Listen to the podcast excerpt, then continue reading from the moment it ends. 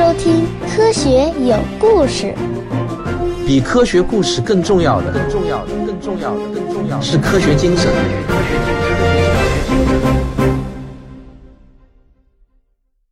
这是美国新墨西哥州荒原上的一个黄昏，巨大的射电望远镜阵列静静地躺在天空下，每一个乳白色的抛物面都像是一只巨大的独眼，凝望着宇宙深处。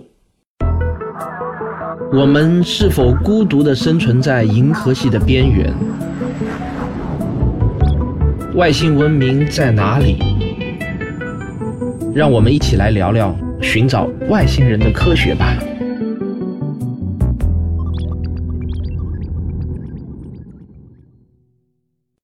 天文学家艾里微闭着双眼，头上戴着高灵敏的监听耳机，半躺在自己的敞篷跑车的挡风玻璃上。他特别喜欢在深秋的凉风中一直躺到天亮，像这样的夜晚，这四年来不知道度过了多少个。艾丽喜欢耳机中传来的嘶嘶声，那是一百多亿年前宇宙大爆炸的回响。这种嘶嘶声他太熟悉了，静谧和谐，在艾丽的耳朵中，他们就像音乐一样美妙。艾丽觉得自己快要睡着了。他感觉自己沉浸在宇宙深处，耳中的声音呢，就像是亿万星辰的窃窃私语。他感到嘶嘶声似乎传来一点不同的东西，仿佛是一种轻微的脚步声，从宇宙的深处向他走来。这个脚步声越来越响，艾丽猛然睁开眼睛，她发现这不是梦，难道说真的来了？艾丽。用两手紧紧捂住耳机，激动地聆听着。没错，确实是他们来了。脚步声越来越响，越来越响，很有节奏的脉冲信号一阵阵地打击着艾丽的耳膜。哦，我的天，这是真的！艾丽迅速地抓过手边的无线电对讲机，一边启动汽车，一边对着对讲机喊道：“赤金，十八点三十六分五十二秒，赤尾。”正三十六度四十六分五十六秒，请核实。重复一遍。赤金十八点三十六分五十二秒，赤尾正三十六度四十六分五十六秒，请核实。就在监控室中，艾丽的同事们听到了对讲机中的呼叫，立即从椅子上给蹦了起来。他们喊道：“我们听到了，正在调教天线。赤金十八点三十六分五十二秒，赤尾加三十六度四十六分五十六秒。”艾丽的同事们在监控室中飞快地在十几台电脑前面忙碌了起来，不断地在不同的电脑上敲打着键盘，开启了能开启的所有设备。对讲机中继续传来艾丽的声音：“这很有可能是连串的脉冲。调教所有的望远镜，对准目标，查看参考支距，用二十七号天线检查离轴辐射，让威利把大功率的音响系统打开。”收到。艾丽终于开车飞奔到监控室门口，她跳下车，一边朝楼梯飞奔，一边对着对讲机喊道：“L 零频率保持不变，千万别让它跑掉。如果信号消失，就重新扫描你能想到的所有频段。”艾丽的同事们就像上紧了发条的闹钟，飞速的运转着。收到，系统正常。艾丽冲进监控室，直扑主控电脑，嘴里大声喊道：“兄弟们，快告诉我频率找到没？”有极化的脉冲，振幅经过调节，我已经锁定了。频率是多少？四十点二六二三千兆赫，轻波段成派。我早就说过，肯定是轻波段。信号来源锁定了吗？我正在一个个的排除，不是军用频率，也不是航天器，方向来自织女星，距离二十六光年。能把脉冲信号接到音响上吗？我正在接入。很快，音响中传来了强劲有力的脚步声。那是强烈的脉冲信号，非常有节奏和韵律，可以清晰地听出长短音。不一会儿，艾丽就听出来了，每一个长脉冲过来都包含着若干个短脉冲，这明显就是在报数嘛。三、五、七、十一，没错，这是素数，这就证明了绝不是自然现象。唯一合理的解释是，这是来自织女星系的外星文明信号。各位听众们，你们大概已经猜出来了，上面这段呢是科幻电影的情节，没错，这是一九九七年公映的好莱坞大片《超时空接触》（Contact），它的主演呢是著名的影星朱迪·福斯特。刚才你们听到的那个片段呢，是这个电影中一段紧张刺激的情节。它其实呢是根据美国天文学家卡尔·萨根的同名小说改编的。这部影片可是所有科幻迷都珍藏的经典影片啊。那么，科幻电影中的这个情节是有可能会发生的吗？我的回答是肯定的，而且呢，可能性还非常大，极有可能在未来的五十年内就发生。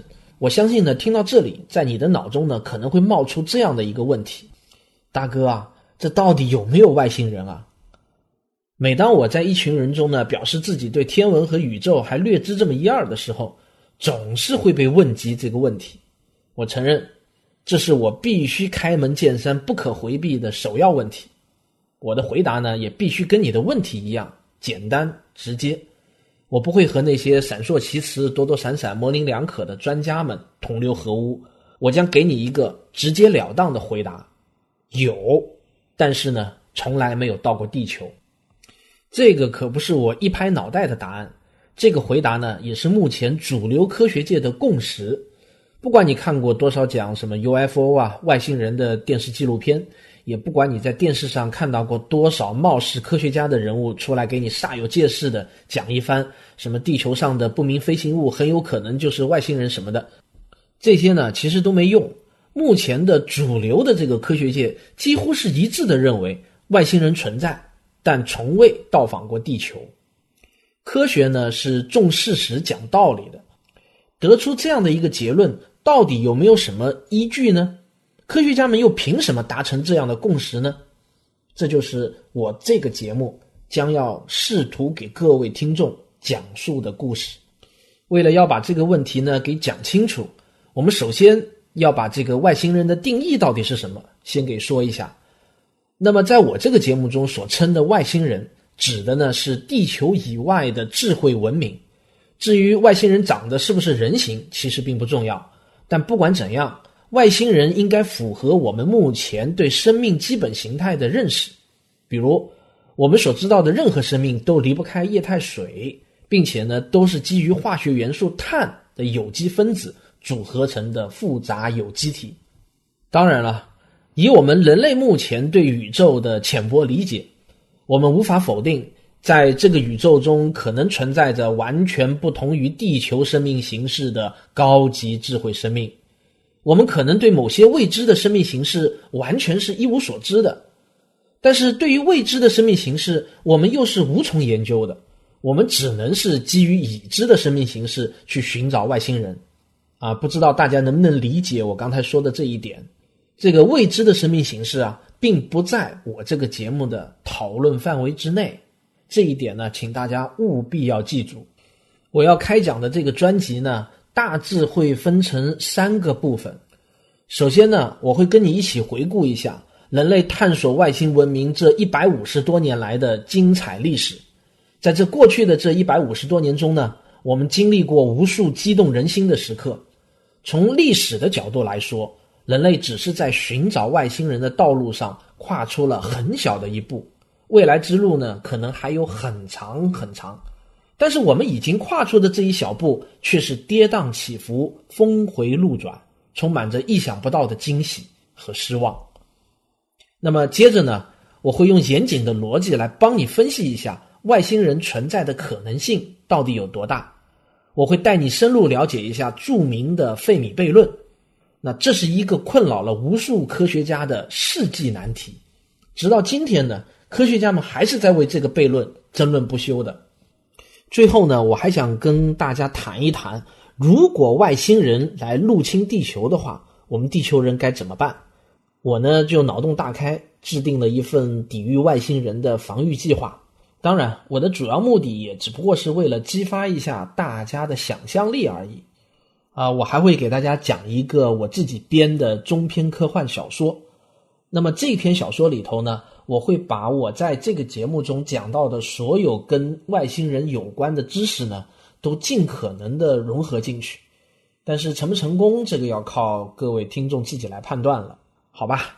那我们闲话就不多说了，这就跟我回到人类探寻外星人的起点，让我们扣紧安全带，一场科学与历史的悬疑过山车已经缓缓的启动了。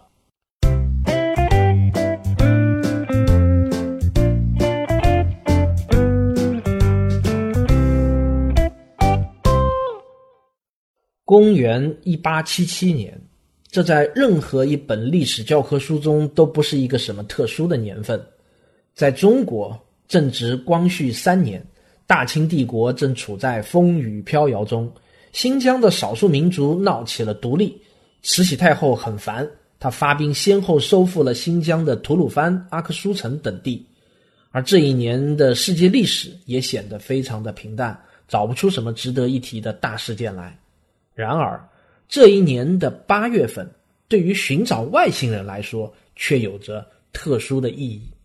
在意大利的布雷拉天文台，四十二岁的天文学家夏帕雷利正在激动地准备着晚上的天文观测。他为了这一天，已经准备了两年多。在这个天气异常晴朗的夏夜，火星将和太阳、地球处于一条直线上。那么这个呢，就被称之为火星冲日，而且这一天刚好又是火星与地球距离最近的日子，这两个巧合就构成了火星大冲。这是平均每两年一次观测火星的最佳日子。夏帕雷利呢是一个火星迷，他执着的观测火星已经有十多年了。这颗被称之为战神的红色星球让他如此的着迷。在英语里面，火星就是 Mars，Mars 的意思呢就是战神。在过去的十多年中，夏帕雷利经常有一些令人激动的发现。他有一种强烈的预感，他觉得今晚很有可能会成为他一生中最值得纪念的日子。望远镜的技术在这几年中有了很大的发展。折射式望远镜的技术已经日臻完美，口径呢也是做得越来越大。夏帕雷利使用的这台是八十厘米口径的折射式望远镜，它的制作非常精良，机械性能也非常的良好。它可以灵活的、稳当的转动角度来补偿地球的自转，从而呢，它可以长时间稳定的对准火星进行观测。这天晚上，火星大冲如约而至。夏帕雷利熟练地将望远镜对准了这颗迷人的红色星球。这天晚上的观测条件实在是空前的好，火星呢也是十分的明亮，在望远镜中呈现出一个清晰的暗红色圆斑。在火星的北极是白色的极冠，非常的显眼。在整个火星表面有着明显的明暗变化。对这些明暗区域，夏帕雷利已经细致的研究了很多年，并且呢，他还绘制出了一张较为详尽的火星地图。他坚信那些暗的区域是火星上的湖泊和海洋，而比较亮的区域呢，则是大陆。夏帕雷利还给这些湖泊和大陆起了生动的名字。他的目光缓缓地扫过了太阳湖、塞壬海、亚马逊平原这些地方。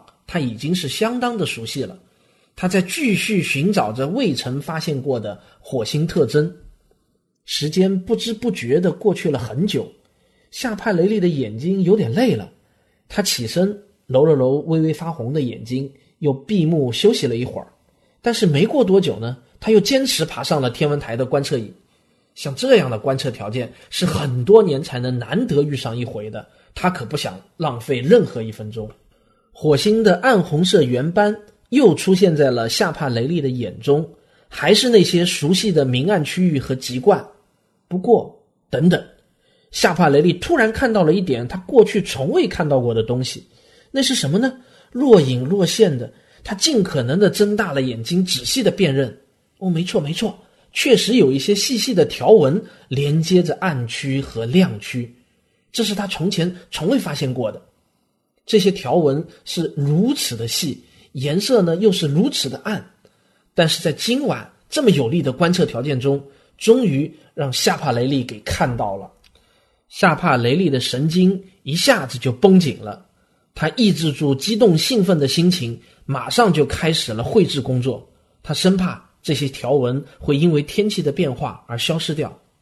时间一点一点的过去，天空逐渐亮了起来，而火星则逐渐暗淡了下去，条纹消失不见了。夏帕雷利起身走下了观测椅，激动地看着手里这张画满了线条的草图。他在想，这些线条到底意味着什么呢？夏帕雷利一直认为火星上的暗区就是湖泊、海洋，而亮的区域呢就是大陆。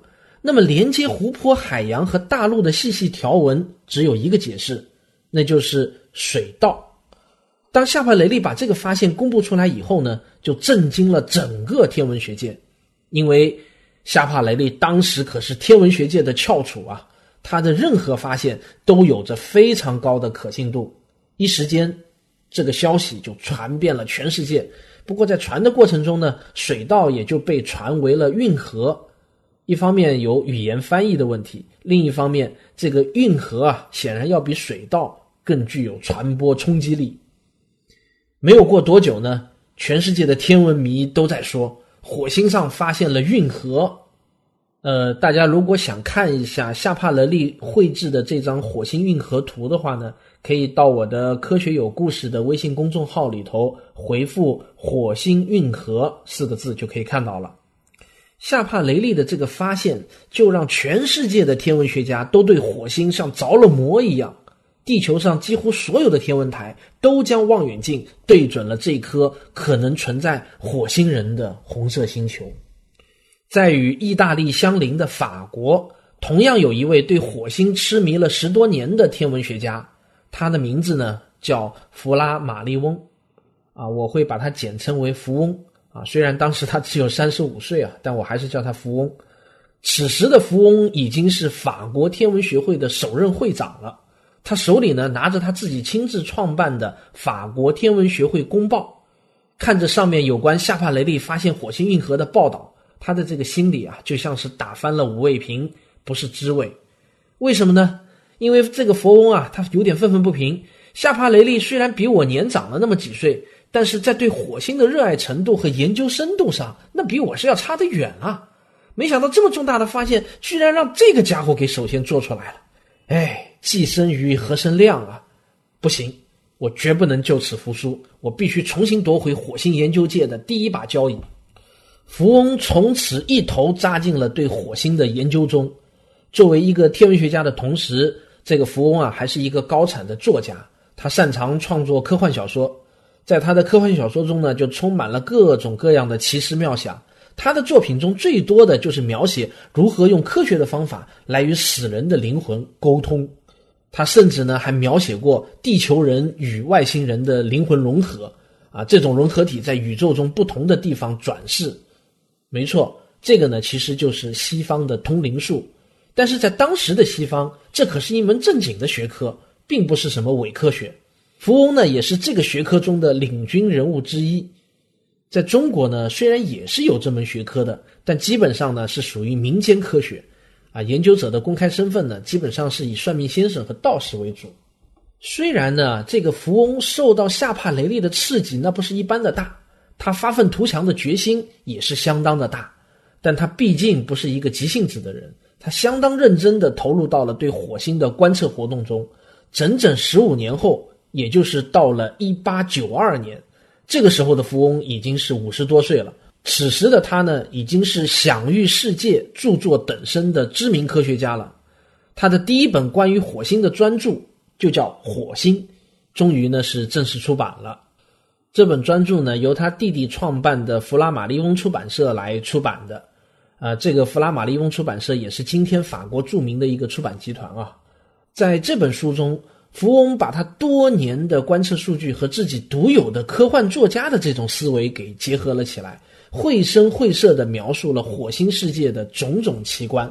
福翁在他的书中饱含深情地写道：“火星上的亮区是一望无际的沙漠，在沙漠的中间是一个一个的绿洲，这就是火星上的暗区。”英勇不屈的火星人为了和干旱做斗争，修建了庞大的运河系统，从火星的两极引水灌溉他们的绿洲。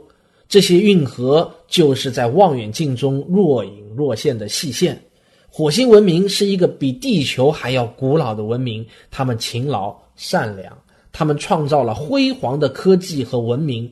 总有一天，我们会和火星人携手共建美好的明天。啊，这话是不是听着有点耳熟啊？像是 CCTV 的政论片。不过，这个福翁啊，在当时的天文学界呢，他的地位很高。所以呢，《火星》这本书就产生了广泛的影响，它是火星研究史上具有里程碑意义的一个文献。这本书的写作风格呢，是介于学术专著和通俗读物之间的，所以呢，它的这个销量就非常的好，而且呢，还被翻译成了很多种语言，远销海内外。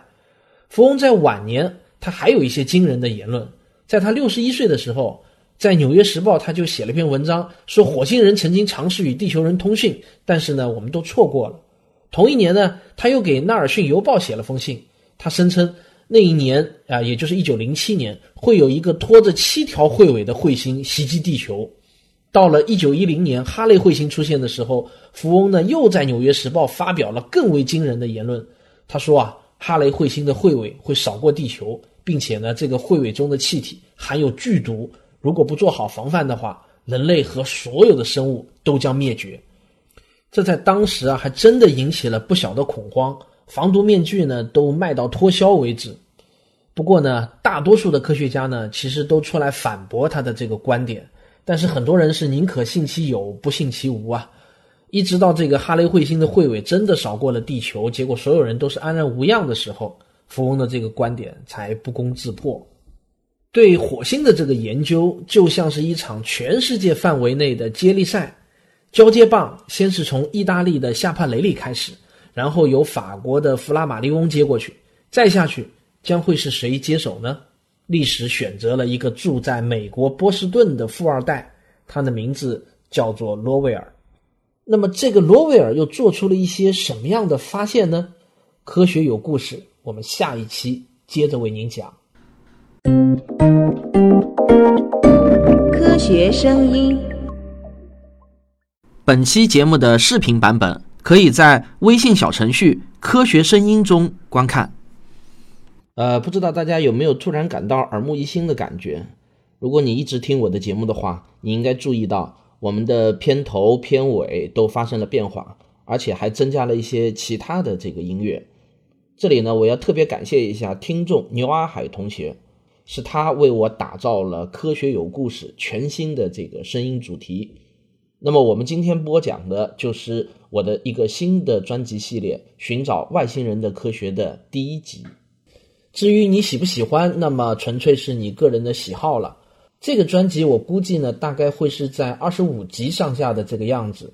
嗯，这个专辑最大的特色呢，就是它的风格是多变的。我会给你讲故事、讲道理，甚至里面还有辩论赛，还有小说啊等等。总之花样是蛮多的。